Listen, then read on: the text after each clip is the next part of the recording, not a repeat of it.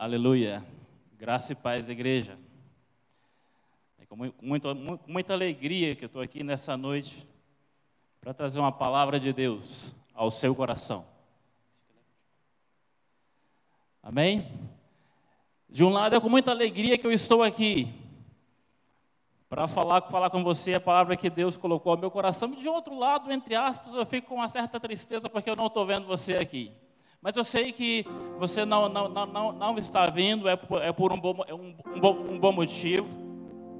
Você tem preocupação consigo mesmo, é assim que tem que ser. Mas eu confesso que eu sinto falta. Sinto falta de ver os, os, os irmãos aqui. Sinto falta do abraço. Sinto falta de poder chegar, o irmão abraçar, apertar a mão. Mas eu acredito e profetizo que esse tempo está passando. Nós estamos caminhando para o final desse tempo. Logo, logo vocês estará aqui. Estaremos juntinhos aqui, buscando a presença do Senhor. Eu acredito que a mesma unção que está nesse lugar também está na tua casa agora, onde quer que você esteja, e que Deus fale poderosamente ao seu coração. Abra a tua Bíblia no livro de João, capítulo 20, verso 17. A palavra do Senhor diz assim: Disse-lhe Jesus: Não me detenhas, porque ainda não subi para meu Pai, mas vai para meus irmãos e dize-lhes que eu subo, subo para o meu Pai e vosso Pai, meu Deus e vosso Deus. Feche os seus olhos, vamos orar mais uma vez. Pai, nós estamos aqui diante da tua palavra, tua palavra que é viva e eficaz. Pai, pai, eu sou apenas o mensageiro aqui nessa noite, mas tu és o remetente dessa mensagem, ó Pai. O pedido que eu faço ao Senhor, ó Pai, é que quando o remetente está presente, o mensageiro, ó Pai, ele se torna desnecessário. Por isso, ó Pai, o pedido que eu faço ao Senhor me torna desnecessário. Nessa noite, ó Pai fala ao coração de cada um que está em casa. Fala, Pai, ao coração de cada um que está aqui. Desperta-nos, ó Pai, para o novo tempo, para esse tempo que nós estamos vivendo. Ó Pai, nós ouvimos por muito, muito tempo que o Senhor Jesus está voltando e esse tempo chegou. Por isso eu peço ao Senhor, ó Pai, desperta-nos nessa noite para a volta do Senhor. Assim, oro agradecido ao Senhor e te peço mais uma vez, me torne desnecessário e fale o Senhor ao seu povo. Assim, eu oro no nome de Jesus. Aleluia. Amados, in, é, inicio essa ministração com uma notícia muito boa para você. Pentecostes não acabou. Pentecostes continua, amém? Hoje nós vamos ouvir mais uma porção Domingo passado foi um derramar de Deus nesse, nesse lugar. Nós falaremos mais um pouquinho a respeito hoje. E eu acredito que, que, no sábado também vai ser um derramar de Deus nesse, nesse lugar. Então fique ligado. Se você puder vir aqui, venha. Se você não puder, fique ligado aí, online. Porque Deus tem muito a falar ao teu coração. E a boa notícia é que Pentecostes não acabou. Ele não vai apenas até sábado. Ele vai até, até isso depende de você, porque é você que provoca, essa é a sua busca, é o seu desejo pelo Senhor, é o seu desejo pela presença do Senhor. Amém? Mas eu quero iniciar essa ministração nessa noite é, pedindo a você que faça uma viagem comigo. Usa aquilo que, que Deus te deu chamado imaginação e viaja um pouquinho comigo há dois mil anos atrás.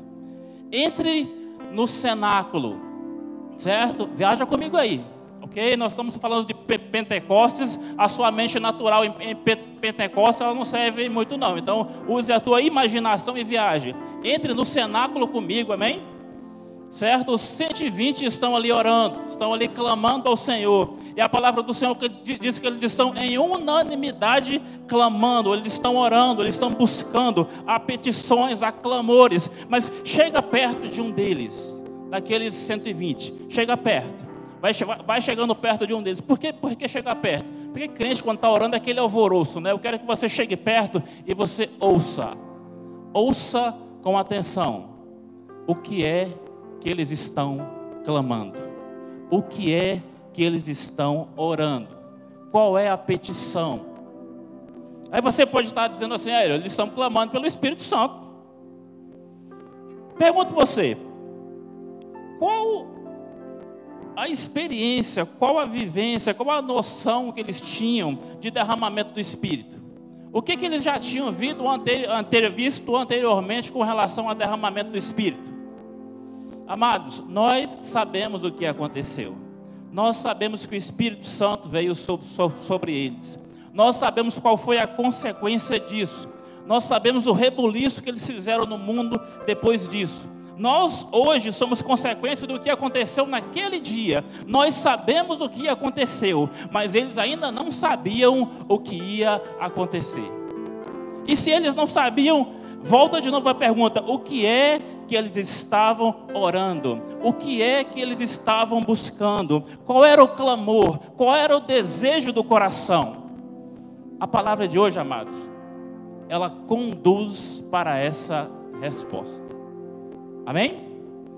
Se você está achando interessante, até aqui, se você ficou curioso, eu te convido a usar um recurso que antes a gente tinha, mas não dava muita, muita bola, a gente não, não utilizava muito. Você está assistindo online e você tem a oportunidade de compartilhar o link dessa palavra para quantas pessoas você quiser. Se você achou interessante até aqui, faça isso. Compartilhe essa palavra, porque eu, eu tenho certeza que você conhece pessoas que precisam ouvir a palavra do Senhor nessa noite. Amém? Para que nós é, é, caminhemos no sentido da, da, da, resposta para essa pergunta, o que é que eles estavam orando, o que é que eles estavam clamando, nós precisamos conversar um pouquinho sobre o entendimento de oração e adoração. As duas coisas elas são muito importantíssimas, elas estão interligadas. A Bíblia diz no Salmo 115, 16 assim que os céus são os céus do Senhor, mas a terra ele deu aos filhos dos homens. Amém? Amado, a terra foi dada a nós, a terra o Senhor deu a nós, e aquilo, aquilo que Ele deu está dado. E para que o Senhor haja aqui nessa terra, há necessário que haja um pedido e uma autorização. E quando nós oramos, quando nós clamamos ao Senhor, nós estamos pedindo ao Senhor que haja aqui, e ao mesmo tempo nós estamos dando ao Senhor uma autorização para que Ele haja. Isso é o que é oração, ok? A palavra em Apocalipse 3:20 ilustra bem isso, diz assim: Eis que estou à porta e bato. Ou seja, o Senhor está à porta e está batendo. Ele não arromba a porta. Você precisa abrir a porta para que o Senhor entre. O Senhor ele precisa de uma porta aberta, ele precisa de uma autorização. Isso a oração faz. Satanás ele precisa apenas de uma brecha. Quando ele acha uma brecha, quando ele acha um pecado, ele adentra. Mas o Senhor precisa de uma porta aberta. E a oração faz isso. A oração dá autorização ao Senhor. É a oração que clama ao Senhor, haja na, na, minha vida, haja na vida do meu irmão. E assim ele faz. Amém?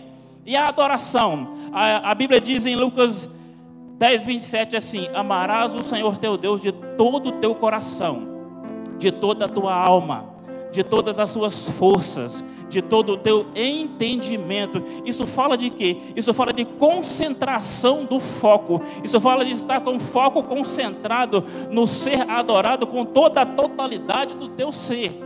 Amém? Isso não fala de você estar com foco. Eu, eu, veja bem, eu estou pregando aqui, eu tenho, tenho pessoas aqui, eu tenho gente em casa. Então o meu foco é falar para você em casa, mas o foco é falar para os presentes aqui também. Então o meu foco precisa ser duplo. Mas quando se trata de adoração, o foco é único. Suponhamos que Deus, que essa, essa câmera que está na, na minha, na, na minha frente representasse Deus. Quando eu estou adorando, o meu foco tem que estar apenas em Deus. Quem está à direita, quem está à esquerda, não importa, o foco tem que ser apenas Ele, o foco intencional tem que ser nele, amém?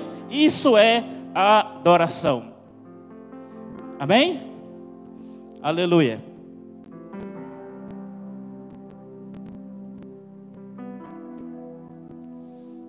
E a Bíblia diz, em João 4, 23, que o Pai procura os verdadeiros adoradores. Amém? O título da mensagem nessa noite é O que acontece quando Deus encontra um adorador? Repito, o que acontece quando Deus encontra um adorador? E para que a gente entenda isso, amados, para que a gente entenda o que acontece quando Deus encontra um adorador, nós precisamos, é, nós precisamos entender algumas características de alguns personagens bíblicos que vai nos mostrar quais são as características verdadeiras de um verdadeiro adorador. Que características nós encontramos nesse tipo de adorador? Eu quero, antes de falar das características, eu vou falar de quatro mulheres. Quando eu estava estudando isso, buscando as características de adoradores. E o Senhor me, me, me conduziu a estudar atitudes de quatro mulheres. E quando eu, eu, eu estudei isso aqui, eu fiquei assim, mas Senhor, mulher, mulher, mulher. Aí o Senhor me levou para a, a, profecia que foi dada pelo apóstolo Rony Chaves para a década que começaria a partir de 2020. Eu queria dizer para você, mulher que está me ouvindo, eu vou te dar uma tarefa de casa. Vai depois que essa ministração acabar, vai no YouTube, pesquisa lá, Profecia 2020, Rony Chaves, e perceba a importância das mulheres nessa profecia. E olha, quando essa profecia aconteceu, não, não se, se tinha noção que iria acontecer uma, uma pandemia logo em seguida. Mulheres, vocês são importantíssimas nesse tempo que nós estamos vivendo. Mulheres, Deus vai levantar vocês com ideias. Deus vai levantar vocês com uma unção de empre, empre, empreendedorismo. Quase não saiu, mas essa palavra aí. Novos negócios vão surgir a partir da tua vida.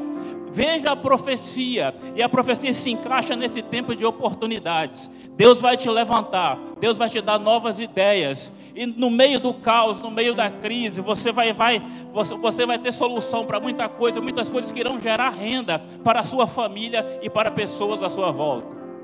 Amém?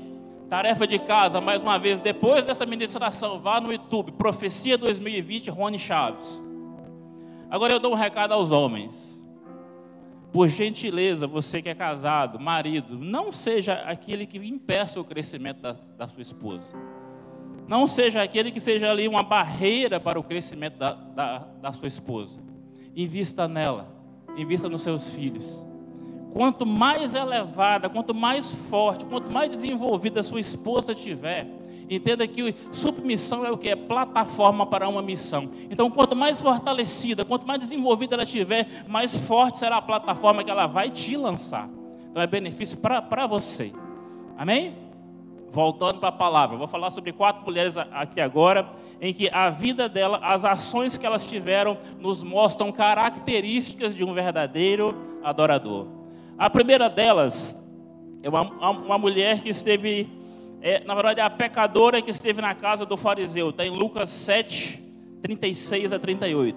A palavra diz assim: rogou-lhe um dos fariseus que comesse, que comesse com, com, com ele. E entrando em casa do, do fariseu, assentou-se à mesa. E eis que uma mulher da cidade, uma pecadora, sabendo que ele estava à mesa em casa de fariseu, levou um vaso de alabastro com unguento e estando por detrás, aos seus pés, chorando, começou a regar-lhe os pés com lágrimas, e enxugava-lhes com os cabelos da sua cabeça, e beijava-lhe os pés, e ungia-los com unguento. Amados, tem tanto detalhe nesse texto que nos fala sobre adoração, que daria uma ministração só em cima desse texto, mas eu destaquei algumas coisas aqui. A primeira coisa que eu notei aqui é o seguinte: esse texto não cita o nome da mulher. E o que, que eu aprendo com isso? O verdadeiro adorador não se preocupa em ter o seu nome no hall da fama. O verdadeiro adorador não se preocupa em ter o teu nome, o teu nome conhecido. O verdadeiro adorador é aquele que faz para Deus, mas não quer que o seu nome seja reconhecido. Ele quer que o nome de Deus seja reconhecido. Amém? Outra coisa que eu encontro aqui, ela, ela não estava buscando fama para si mesma, mas ela tinha uma fama ali. Ela tinha a fama de pecadora, mas ela não quis nem saber. Ela adentrou naquele lugar onde Jesus estava, certo? Então o que, o que, eu aprendo aqui? Então ela tinha uma fama e era uma má fama. eu aprendo que, o que quem é adorador não se preocupa com o que as pessoas pensam a, a seu respeito. Quem é adorador, não, quem é verdadeiro adorador, não está nem aí com o que as pessoas falam. Eu quero adorar e pronto. Quem é adorador não se importa com aquilo que ah, ah, o passado de fulano era assim, o passado de fulano era assim. Não, a partir do momento que você entrou no Senhor, entrou na presença do Senhor, aquilo que você fazia lá atrás, o Senhor jogou no mar do esquecimento. E mesmo que as pessoas falem alguma coisa de você, se você é um verdadeiro adorador, você não está nem aí porque digam a seu respeito. Você quer adorar o Senhor?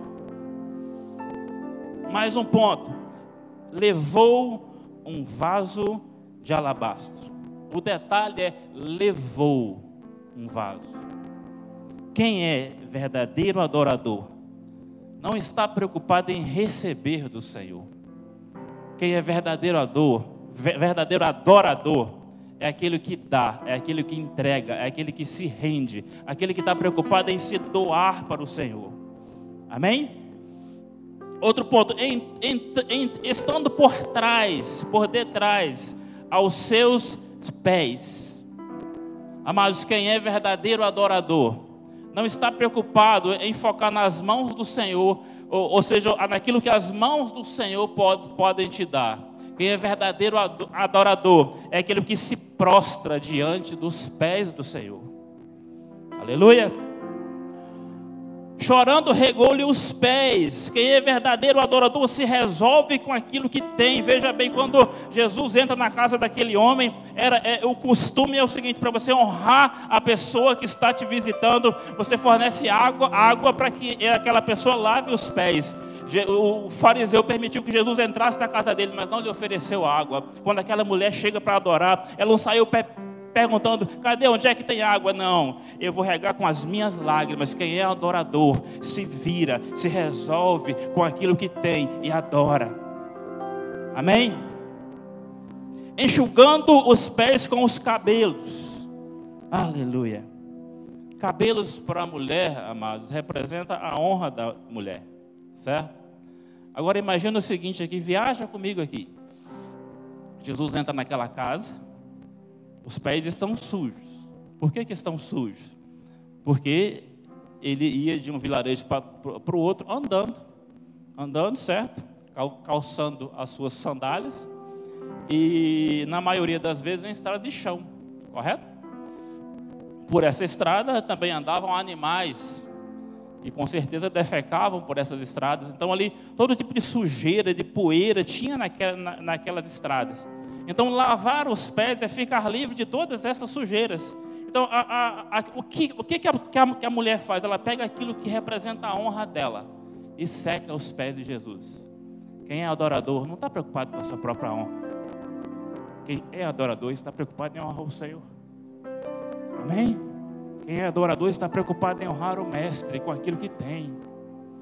Amém?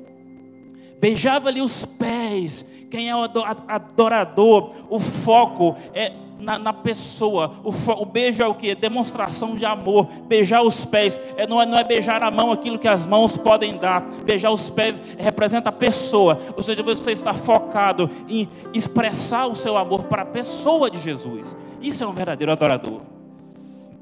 Amém? E o outro ponto aqui que ungiu com unguento. Quem é adorador? Reconhece o que é o ser adorado. Ungir é o que? Você reconhecer algo na vida de, de, alguém, reconhecer o que Deus está fazendo algo na vida de alguém. Então ela reconheceu quem Jesus era. Ela levou um guento, derramou aqui, aquele guento ali. Ou seja, isso tudo é você se doar completamente para o Senhor, com a totalidade do seu ser, corpo, alma e espírito, amando o Senhor com todas as suas forças. Isso é um verdadeiro adorador. Amém? Outra mulher. É, é interessante que esse texto aqui, quando a gente vê uma mulher cujo nome não é citado, ela expressa a Jesus uma adoração sem igual. Isso aqui foi mais ou menos no início do ministério de Jesus, é narrado ali por Lucas um pouco depois da, da, da morte de, de, de, João Batista, mas a Bíblia narra uma outra pessoa. Eu li muitos comentaristas que dizem que é a mesma pessoa, outros dizem que não. Eu não quero focar nisso aqui, eu não quero focar na pessoa, eu quero focar na atitude dela. Amém? Mas a Bíblia mais à frente, já próxima, a próxima semana da, da Páscoa, ou seja, já, já no, da Páscoa, já no final do ministério de Jesus, a Bíblia é, fala que Maria, irmã de Lázaro, tem uma atitude muito parecida com essa atitude dessa mulher que se jogou aos pés de Jesus e o, adorou. Está lá em João 12. Agora, o interessante é o seguinte: nós temos uma, uma mulher que teve uma atitude de adoração no início do, do, ministério, e nós temos uma outra mulher que teve uma, uma, atitude de adoração, mais ou menos quase no final do ministério. É quase a mesma coisa. Agora, os detalhes entre uma e outra nos, nos falam muita coisa, porque é o seguinte: na, no primeiro episódio, era uma mulher sem nome, sem uma boa reputação, sem muitos recursos mesmo assim, ela tem uma atitude de adoração extraordinária. Agora, a segunda mulher, ela é Maria, irmã de Lázaro. Imagina o seguinte: Lázaro ressuscitou. Uma ressurreição, convenhamos que é um fato tremendo, né? Uma ressurreição, imagine o ibope que isso deu. Imagine Maria chegando em um determinado lugar. Essa é Maria, irmão de Lázaro que ressuscitou. Todo mundo conhecia, correto? Ou seja, na, no segundo episódio, uma, uma, mulher que tem um nome, uma mulher que tem uma reputação, uma mulher que é conhecida, ela, ela tem exatamente a mesma atitude de adoração daquela mulher, daquela mulher que ninguém sabe quem é. O que, que isso diz para mim e para você? Todos nós, a maioria de nós, quando a gente vem para o Senhor, a vida não está muito legal, não. Às vezes a reputação não está muito boa, o nome, não está muito, muito, muito bom, a identidade não está muito boa, a família está meio, sabe, precisando de, de, de ajustes. Como essa primeira mulher aqui. Mas quando a gente começa a caminhar com o Senhor, o Senhor vai ajustando a nossa vida. Ele vai acertando, nós ganhamos um nome, a gente acerta o um nome, a família, a família ela, ela é, sabe, curada, ela é trabalhada, certo? O Senhor nos dá uma identidade, então nós vamos crescendo no Senhor, então vem alegria, assim, as coisas se ajustam. E você, você começa a trabalhar na igreja, você começa a, a crescer na igreja, você começa a exercer um ministério, você começa a entrar em evidência. O que essa, essas duas mulheres nos mostram aqui? É que mesmo que você alcance lugar, lugares altos, a sua atitude de adoração deve permanecer exatamente a mesma. Amém? Aleluia. Vamos lá. Vamos citar mais uma, um outro, uma outra personagem aqui. Marcos 14, de 3 a 5. A mulher na casa de Simão, o leproso. A Bíblia diz assim: Estando ele em Betânia, assentado à mesa, em casa de Simão leproso, veio uma mulher que trazia um vaso de alabastro com um coentro de nardo puro e, e de muito preço. E quebrando o vaso, lhe derramou sobre a cabeça. E alguns houve que em si mesmos se indignaram e disseram: Para que se fez esse desperdício de unguento? Porque podia vender-se por mais de 300 denários e dá-los aos pobres.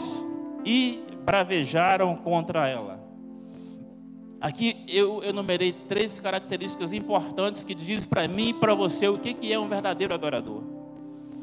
A primeira delas é o vaso de alabastro. O vaso de alabastro é uma pedra, só que essa pedra ela é translúcida. Certo? Ela não é transparente, ela é translúcida. Quando a luz bate nela, a luz atravessa, ela é, ela é translúcida. Ou seja, o que isso diz para mim e para você? O verdadeiro adorador é aquele que tem a vida transparente. É aquele que em uma situação, outra situação, outra situação, ele é exatamente a mesma coisa. Ele é exatamente a mesma pessoa. Ele é uma pessoa transparente.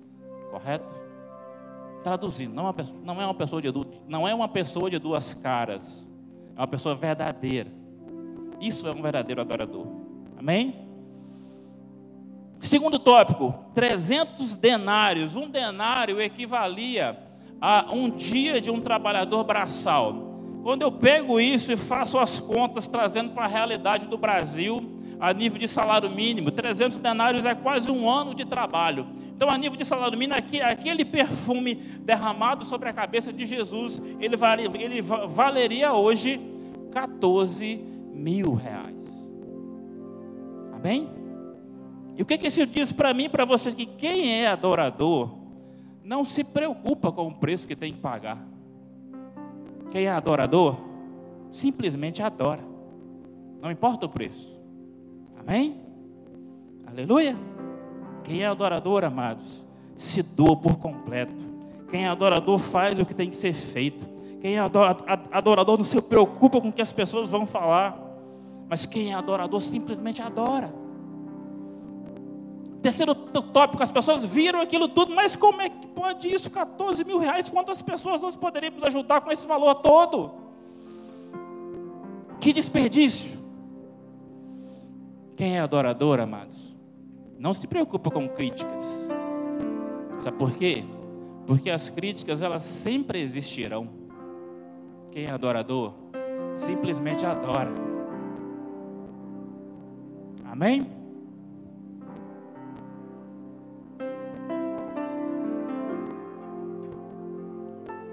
Terceiro ponto, e quarta mulher. Eu queria que você prestasse bastante atenção nisso aqui, que isso aqui é muito profundo. A outra, a outra, a outra personagem bíblica é Maria Madalena na ressurreição de Jesus, que está lá em João capítulo 20, dos versos, dos versos 1 a 7. Eu não vou ler o texto, eu vou trabalhar ponto, ponto por ponto aqui, mas eu gostaria que você prestasse bastante atenção. Primeiro é que o momento que se vivia ali, Maria, Jesus havia, Jesus havia sido crucificado. Quando Jesus morre na cruz, para os discípulos ali que ainda não entendiam direito que é, ele que tinha que ser daquele jeito, e principalmente não sabiam que ele iria ressuscitar, aquele momento após a crucificação foi um momento de muita tristeza, certo? Foi um momento, um momento onde parecia que a esperança, três anos e meio andando ao lado da esperança, três anos e meio andando ao lado daquele que onde, onde, por onde ele passou e havia morto, ele ressuscitava. Aquele que doava vida, aquele que tinha uma palavra de esperança, aquele que curava, aquele que transformava vidas, acabara de, de morrer. Então era um, era um pequeno período de desesperança. Então, na sexta-feira, ele é crucificado, passa-se o sábado, no domingo pela manhã. A palavra diz em Marcos 16 que Maria Madalena e outras mulheres haviam, haviam comprado especiarias com um objetivo: ungir o corpo de Jesus. A primeira e a segunda mulheres, elas ungiram os pés. Certo? Primeira e segunda. A terceira ungiu a cabeça. Agora a intenção é ungir um corpo, depois de morto. Ok? Chegou-se o domingo pela manhã, o que, que acontece? O Evangelho de João diz que Maria Madalena foi sozinha ao sepulcro pela manhã, de madrugada. De madrugada, Maria Madalena vai ao sepulcro. Chegando lá, o que, que acontece? Ela viu a pedra tirada da porta do sepulcro o túmulo estava aberto. No que o túmulo estava aberto, ela se desesperou ali, ela corre e volta e vai falar com Pedro e João, dizendo que levaram o Senhor do sepulcro. Quando ela dá essa notícia para Pedro e para João, Pedro e João foram correndo até o sepulcro. Amém? Estão comigo? João correu na frente e chega primeiro. Não sei porque Pedro, não sei se estava fora de forma, né? mas João correu, correu na frente e chegou primeiro. Quando ele chega lá, ele não entra, ele apenas olha. E ele vê os lençóis. Logo em seguida, chega Pedro. Quando Pedro chega, ele chega e entra. Por que, que Pedro entra? Porque Pedro é Pedro. Pedro é o cara que chega chegando, ok? Então Pedro chega e entra, ele viu os lençóis, os lençóis e viu o lenço colocado à parte. Isso aqui, é outra, isso aqui já dá uma outra palavra, o pastor Diego pregou outro dia a esse respeito aqui, certo? Aí depois que Pedro entra, João entra também. Eles entraram, eles viram os lençóis, eles viram o lenço, certo? E a Bíblia diz que eles creram. Então eles entenderam que Jesus havia ressuscitado. Só que quando você lê o texto, dá a entender que eles entenderam, mas eles não se preocuparam dessa notícia para Maria Madalena, não. Maria Madalena estava tá, tá, lá. Só que o que eles fazem? Eles entram, eles veem, veem o túmulo vazio, veem, os lenço, veem o lençol, veem o lenço, eles voltam para casa. Correto? Mas Maria Madalena per, permanece do lado de fora do túmulo chorando. Primeira coisa que eu aprendo aqui independente da dor. Da luta, da dificuldade. O adorador permanece. Amém. Independente da dificuldade, está tá, tá difícil, está difícil, está complicado, está complicado. As coisas parecem estar cada dia mais, apertadas, parecem.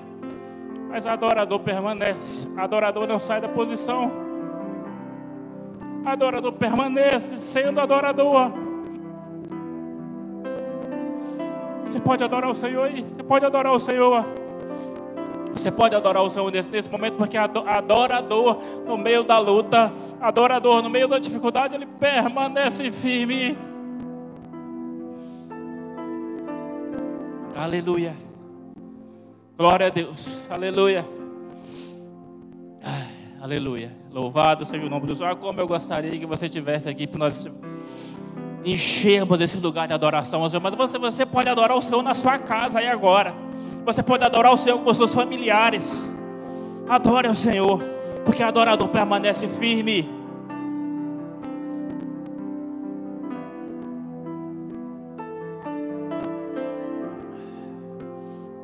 Maria está lá. Maria Madalena. Pedro e João voltaram para casa. E Maria, ela resolve olhar para dentro, para dentro do túmulo. E ela vê dois anjos vestidos de branco. Amém? Vamos aqui a mais algumas características de um adorador nesse contexto aqui. Maria Madalena vê os anjos. Amém? Pedro e João viram? Não. Amém? O que isso diz para mim e para você?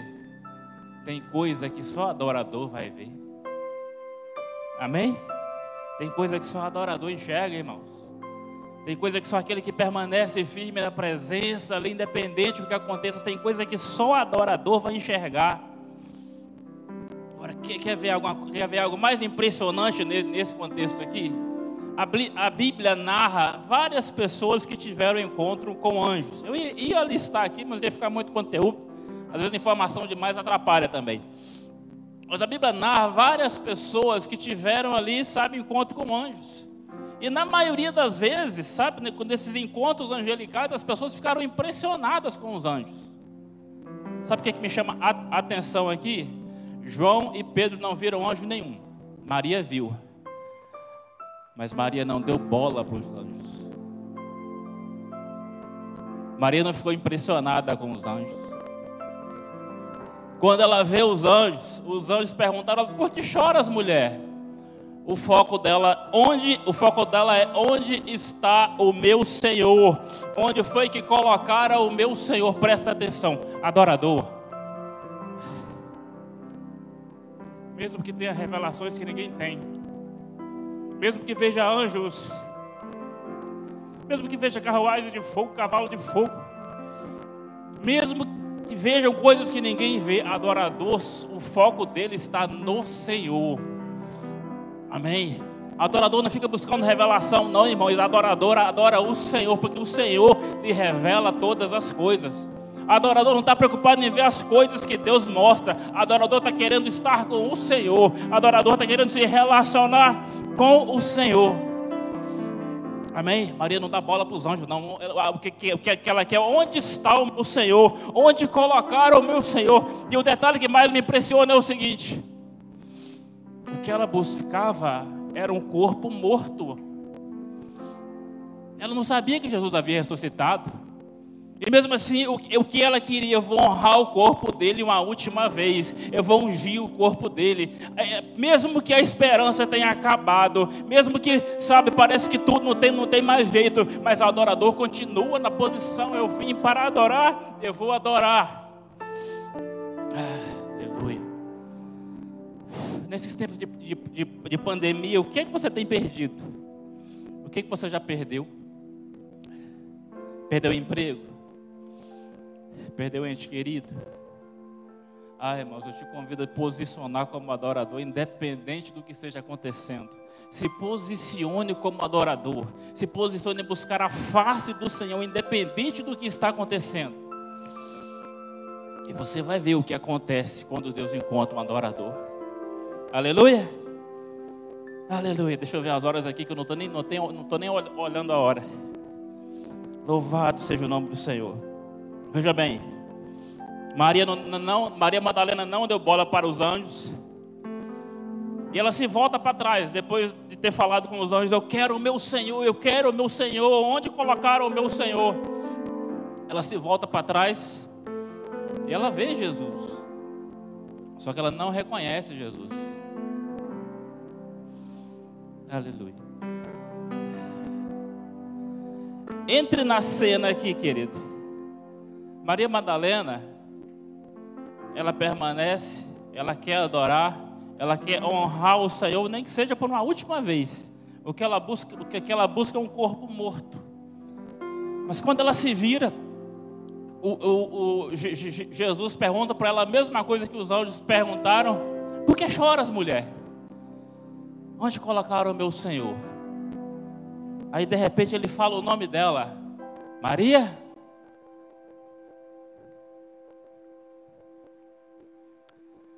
Aleluia.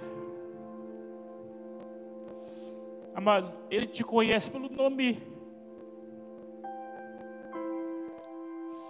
Ele te conhece pelo nome. Ele sabe quem você é. Essa angústia que você está vivendo no coração, busca Ele, Ele sabe quem você é. Ele está de braços abertos. Busca Ele, Ele conhece o seu nome. Ele só está esperando que você tire o foco dessas notícias ruins que estão tendo aí e coloque o seu foco no Senhor, de toda a tua alma, de todo o teu coração, de todo o teu entendimento, de toda a tua força. Ele sabe do teu nome. Agora veja bem, entra, entra na cena. Maria está atrás de um corpo morto. De repente ela, ela ouve aquela voz, Maria ela vê, Jesus está vivo. Imagina a vontade de correr para ele abraçar. Imagina a vontade de se jogar nos braços dele. É mais ou menos igual nós hoje, sabe? Que eu te ver, os irmãos aqui, a vontade é o quê? É correr e abraçar. Mas não, hoje não pode, né? Mas Maria estava numa situação parecida, ela queria correr e abraçar. Aí a gente chega naquele texto que a gente leu no início da ministração. Jesus disse para ela assim: não me toque. Não, não me abrace, depende da tradução. Mas Jesus não permite que ela o toque. Por quê? Ai, irmão, isso aqui é profundo demais, sabe? Isso é um nível de profundidade.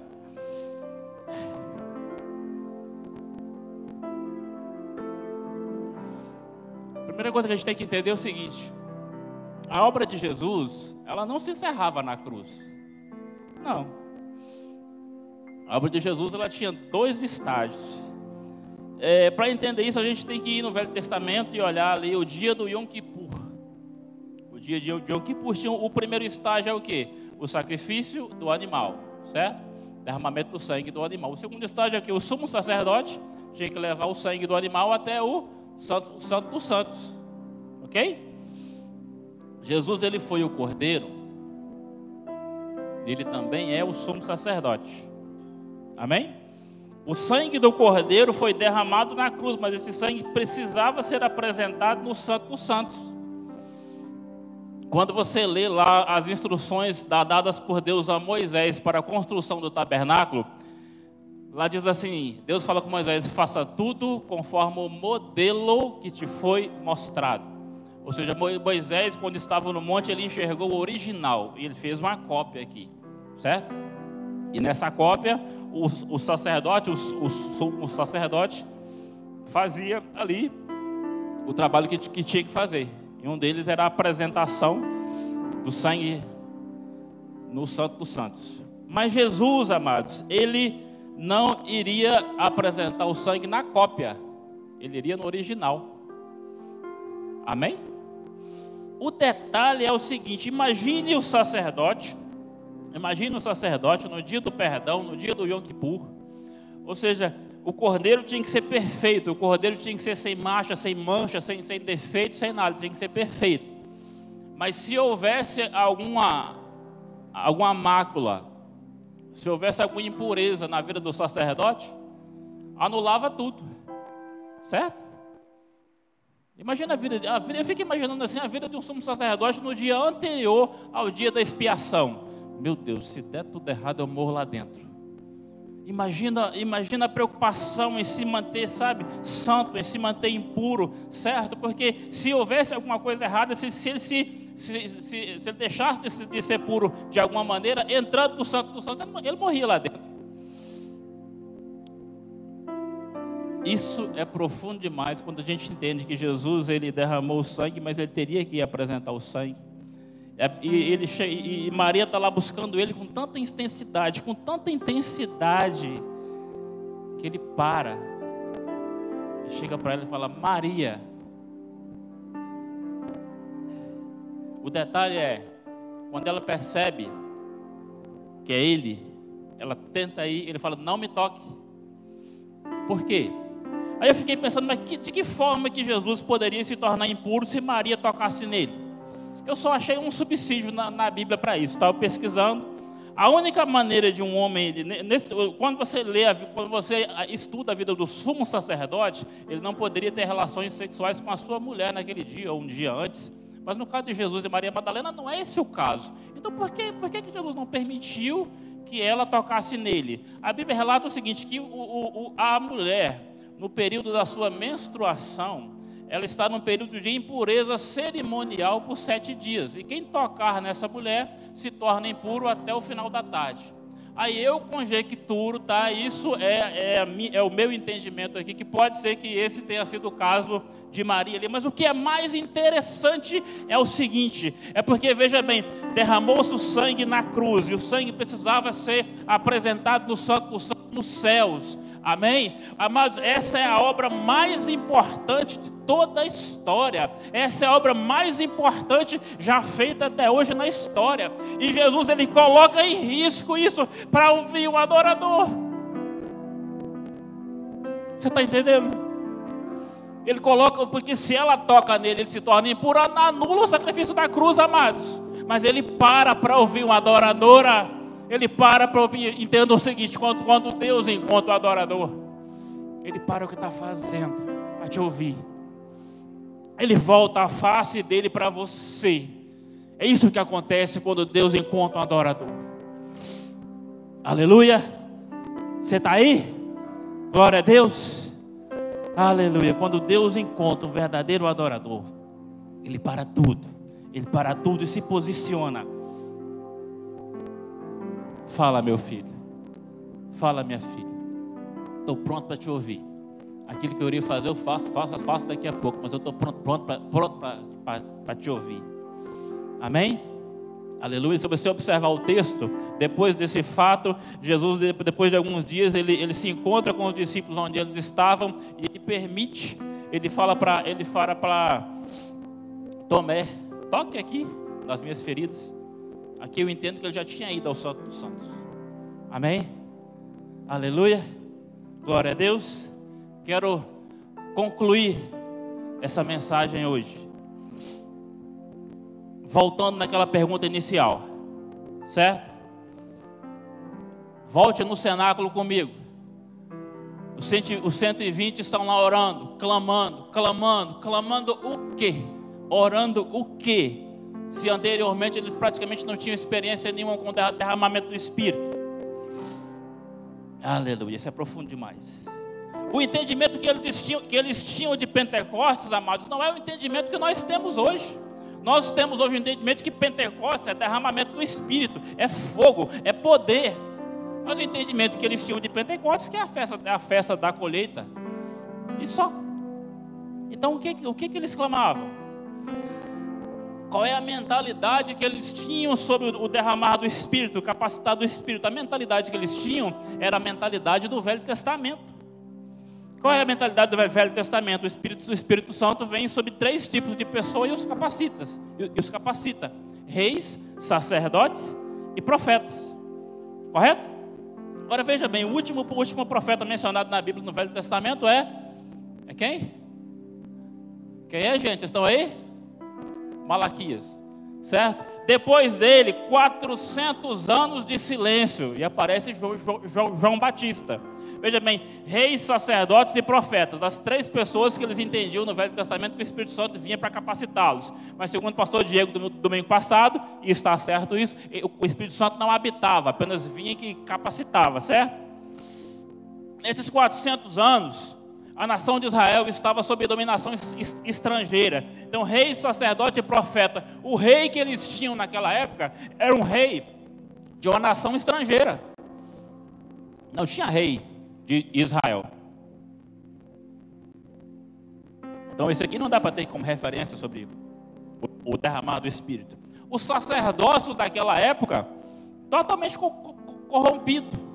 Então, não dá, não dá para ter o ofício sacerdotal também como, como referência de derramamento do Espírito. E na profecia, 400 anos de silêncio. Houve o ministério de João Batista, mas foi curto. Ou seja, foi um ministério curto, não foi um ministério para você, sabe, ter aquela noção de derramamento do Espírito. Aí é interessante, né? 400 anos ali, naquele marasmo ali, sem, sem, sem profecia. Aí, hoje, amados, eu tenho ouvido relatos de muitas pessoas. Nós estamos aí, é, praticamente no terceiro mês, né? Em três, três meses aí de confinamento, certo? E onde algumas pessoas estão dificuldade de vir à igreja, e nesses três meses a gente já ouve relatos de muitas pessoas se esfriando, certo? Isso para a gente é, é muito triste, mas imagina se três meses pessoas já se esfriam, imagina, imagina 400 anos de silêncio, sem ouvir nenhuma palavra profética. Agora o que? Então isso me diz que o quê? Que os discípulos ali orando no cenáculo não tinham nenhuma referência de derramamento do Espírito. 400 anos assim, tudo apagado. Então o que eles estavam clamando? Mateus 4, 16, 17 diz assim: O povo que estava sentado em trevas viu uma grande luz. Ao que estava sentado na região da sombra e da morte, a luz raiou. Desde então começou Jesus a pregar e a dizer: Arrependei-vos, porque é chegado o reino dos céus.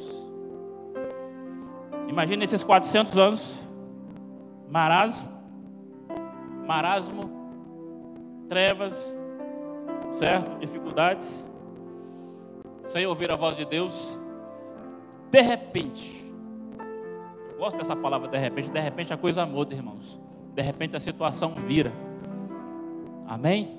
Fique ligado no Senhor, porque o seu de repente pode estar daqui a pouco, que a situação vira a seu favor, amém? Mas de repente a coisa, a coisa muda. De repente aquele contexto de trevas, Jesus chega. Três anos ali, atuando ministerialmente, trazendo a luz, e a luz reina, e a luz ilumina a todos. Imagine a alegria. Imagina o seguinte: você caminhar com Jesus durante três anos e meio. Imagina você presenciar os milagres. Imagina você ouvir os ensinamentos da boca do próprio Jesus. Aleluia. Ou seja, a alegria. 400 anos de tristeza. Três anos de muita alegria. Três anos vendo milagre. Três anos onde, onde as perspectivas assim, não existia nada, as possibilidades nada. Mas de repente ele chega, traz tudo à tona. Traz ressurreição, traz tudo. Três anos e meio. Coração deles cheio, porque Jesus estava com eles. Mas de repente ele, ele, ele, ele, ele morre. De repente ele morreu. De repente a cruz chegou. Ele morreu. Aí no lugar daquela alegria toda veio o quê? Veio tristeza. Durou três dias, mas foi tristeza. O mestre morreu. Mas de repente ele ressuscita.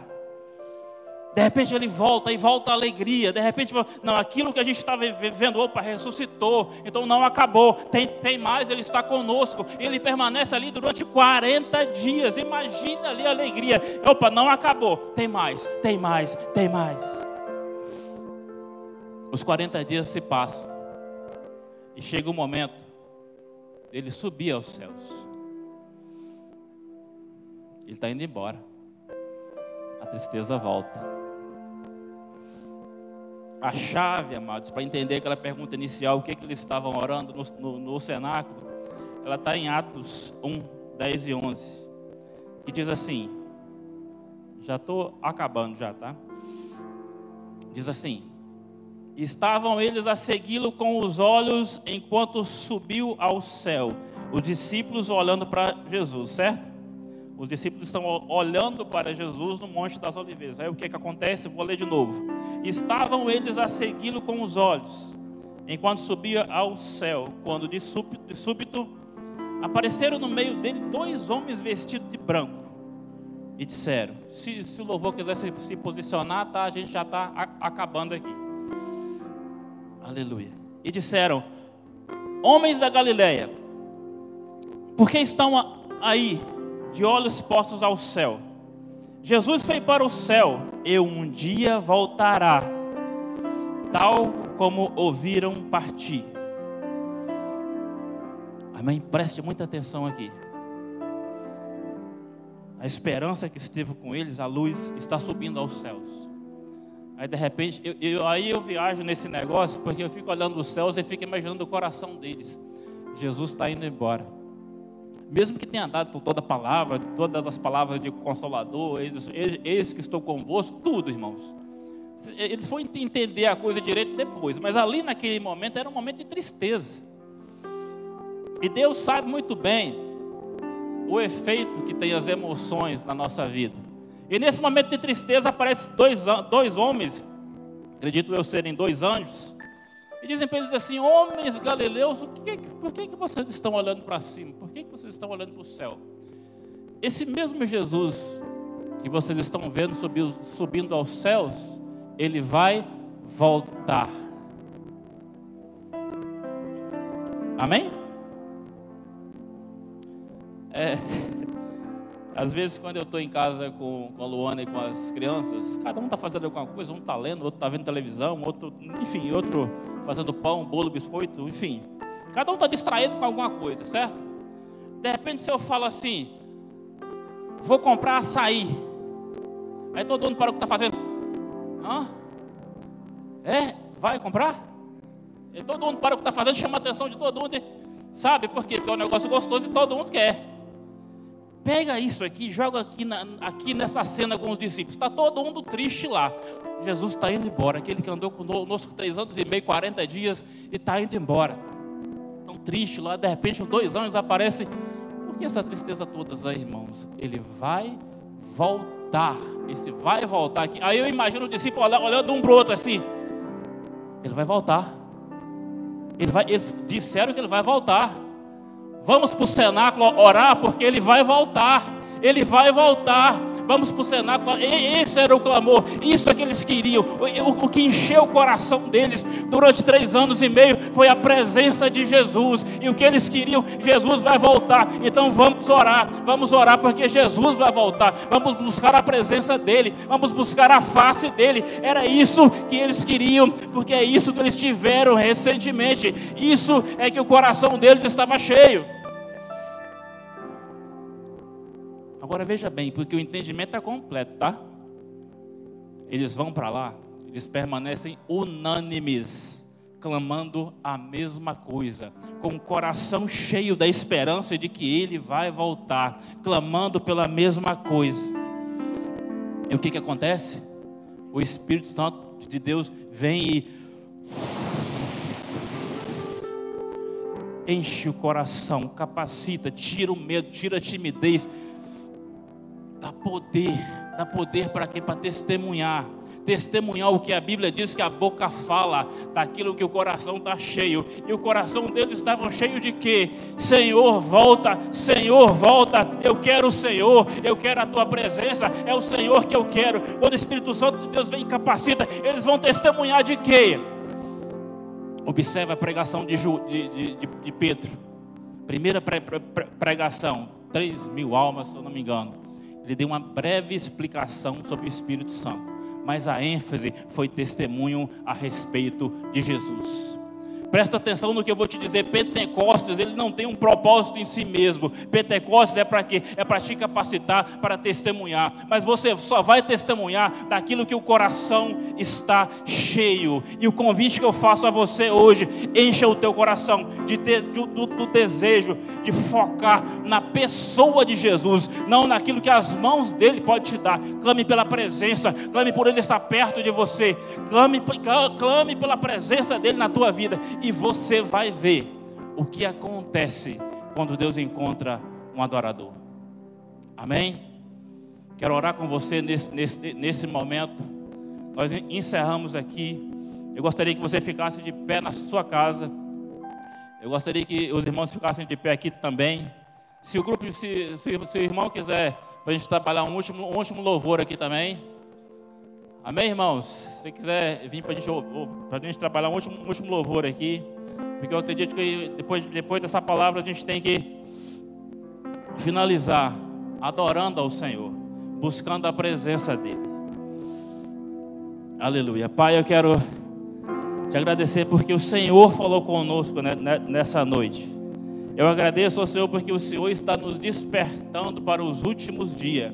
Os últimos dias Pai, eu peço perdão ao Senhor, Pai, porque na maioria das vezes, Pai, eu, eu coloco a minha vida aqui, ó, Pai, diante de Ti para pedir perdão ao Senhor. Na maioria das vezes eu busco o Senhor, Pai, para pedir aquilo que o Senhor pode me dar. E eu peço perdão ao Senhor por isso, ó, Pai.